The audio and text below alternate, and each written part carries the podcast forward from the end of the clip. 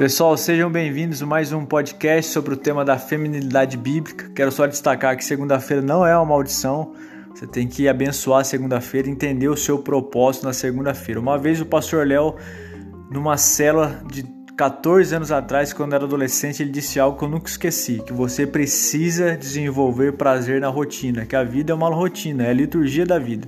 Então, segunda não é uma maldição, entenda o seu propósito e você vai ter prazer em trabalhar na segunda-feira. Eu quero fazer uma pergunta para Hannah aqui. Hannah, você sabe qual é o propósito de Deus para sua vida? Ah, com certeza, né? Acho que conforme a gente vai crescendo com Deus na nossa caminhada, Deus vai revelando nossos propósitos pra gente, né? Deus vai colocando Deus vai nos colocando em lugares que você sabe que você tem que tomar uma atitude, que você sabe tem que ter um certo comportamento, porque é nítido, né? Deus vai colocando na nossa, nossa vida, Deus vai colocando na nossa mente, no nosso coração o que a gente tem que fazer. Isso é algo automático na nossa vida. Lá no seu trabalho, por exemplo, você faz apenas o seu trabalho porque você está preocupado em ganhar seu dinheiro e ganhar dinheiro é a bênção de Deus? Ou você entende que Deus a colocou naquele lugar para abençoar pessoas e mostrar o evangelho para elas? Ah, com certeza. Não estou lá apenas pelo meu trabalho, né? Não, não pelo crescimento intelectual. Mas conforme vai passando os dias a dia, sabe, a gente lá no trabalho a gente entra em assuntos religiosos ou filmes de terror que vai levando aos assuntos sobre Deus. Então eu sinto que eu tenho que ter uma palavra para aquele momento, eu sinto que eu tenho que dar alguma coisa, porque as pessoas confundem, sabe, o que é o, o comportamento de Deus na nossa vida ou a própria Bíblia em si. Então eu sinto que eu tenho que dar esse esclarecer, dar essa luz na vida dessas pessoas. E eu vejo também que isso está dando muito resultado.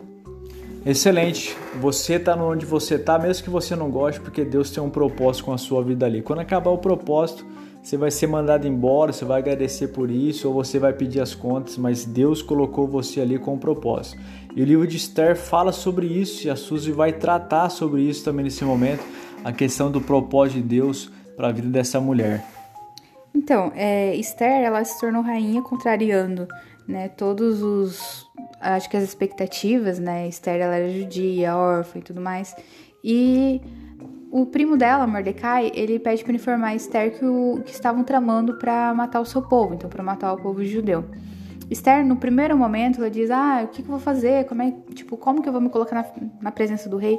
Só que aí o primo dela lembra ela: Ó, você já pensou se talvez esse seja o seu propósito?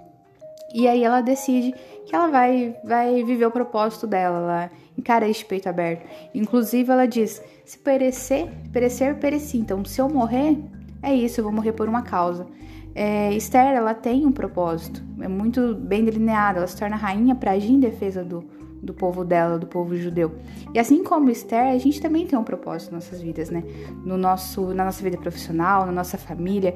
Então a gente tem que tomar uma decisão. Ou a gente cumpre o nosso papel, ou a gente vai ser uma múmia e deixar a vida passar diante dos nossos olhos. Ô Suzy, você disse para mim que as mulheres não são rainhas porque elas não estão vivendo em palácio, porque a cultura é diferente.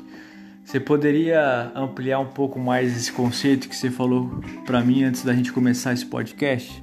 Então, é, a gente trazendo isso pro nosso cotidiano, né?